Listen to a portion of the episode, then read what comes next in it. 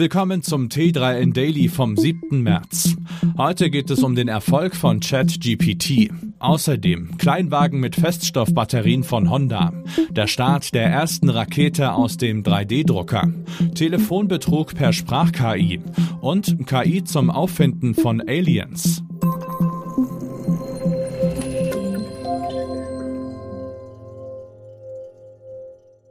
Es ist die erfolgreichste App aller Zeiten. Nach nur zwei Monaten hat ChatGPT bereits 100 Millionen UserInnen für sich gewinnen können. Diejenigen, die sich am meisten über diesen Boom wundern, sind dabei wohl die OpenAI-Entwickler selbst. Ich würde gern besser verstehen, was das alles antreibt, sagt etwa Jan Leike, der das Alignment-Team von OpenAI führt. Tatsächlich hätten er und sein Team keine Ahnung, wie das alles passieren konnte. Und auch John Schulman, Co-Founder von OpenAI, ist vom Erfolg des KI-Chatbots überrascht. Er hätte schon erwartet, dass der Chatbot Fans finden würde, aber dass er so einschlägt, wundere ihn schon. Ich habe nicht damit gerechnet, dass er dieses Level an Mainstream-Popularität erreicht. Besser spät als nie, denkt man sich wohl bei Honda und will vollelektrische Kleinwagen produzieren. Wie CEO Toshihiro Mibe verriet, sollen Feststoffakkus dabei eine große Rolle spielen. Damit sollen die E-Autos von Honda günstiger und sicherer als die der Konkurrenz werden. Das Geschäft mit Elektrofahrzeugen ist stark von den Batteriekosten abhängig. Durch die Weiterentwicklung unserer Technologie werden wir versuchen, diese Kosten zu kontrollieren, sagte Miebe. Da die Kosten für die Festkörpertechnologie hoch seien, müsse Honda sicherstellen, dass der Markt darauf vorbereitet sei. Wir müssen also den Zeitpunkt abwägen, wann wir diese Investitionen tätigen, um diese Art von Batterien zu produzieren. Das ist sehr schwierig, so Miebe. Das größte 3D-gedruckte Objekt der Welt soll am 8. März zum ersten Orbitalflug abheben. Terran One soll in einem dreistündigen Startfenster ab 18 Uhr mitteleuropäischer Zeit ohne Kundennutzlast ins All aufbrechen. Laut Hersteller Relativity Space ist die 3D-Rakete ca. 34 Meter hoch und 2,30 Meter breit. Auch die Triebwerke der Rakete stammen vollständig aus dem 3D-Drucker.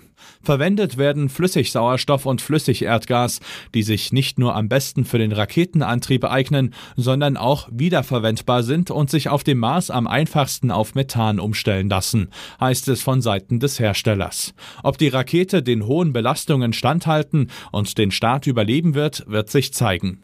Terran One soll vom Startkomplex 16 in Cape Canaveral abheben. Wer dabei sein will, kann den Start über einen Livestream auf YouTube verfolgen. Immer mehr Menschen werden Opfer von Telefonbetrügerinnen, die auf Sprach-KI zurückgreifen. Denn die klingen so echt, dass es schwierig ist, einen Unterschied zum menschlichen Original auszumachen. Besonders gefährdet sind dabei ältere Menschen, bei denen sich die Trickbetrügerinnen als Familienmitglieder in Not ausgeben und so oftmals an hohe Geldsummen herankommen. Wie die Washington Post berichtet, überwies ein älteres Ehepaar 15.000 US-Dollar über ein Bitcoin-Terminal an einen Betrüger.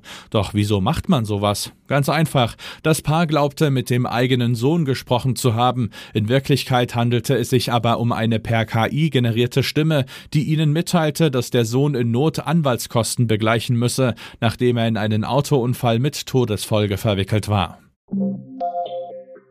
AstrobiologInnen haben ein neues KI-Modell entwickelt, mit dem es einfacher werden soll, außerirdisches Leben zu finden. Da sich das Leben in lebensfeindlichen Umgebungen normalerweise in bestimmten Hotspots ballt, ist es wichtig, die Regionen auszumachen, die höchstwahrscheinlich auch Treffer bringen.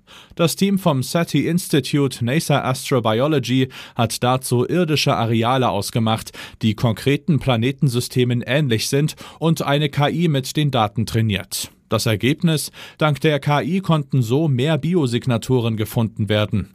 Der KI-Einsatz unter Studienleiterin Kimberly Warren Rhodes führte dazu, dass die ForscherInnen ihr Suchgebiet um 97 Prozent verkleinern konnten. Das ist aber noch nicht alles. Die Wahrscheinlichkeit, dabei Leben zu finden, erhöhte sich ebenfalls, und zwar um satte 88 Prozent.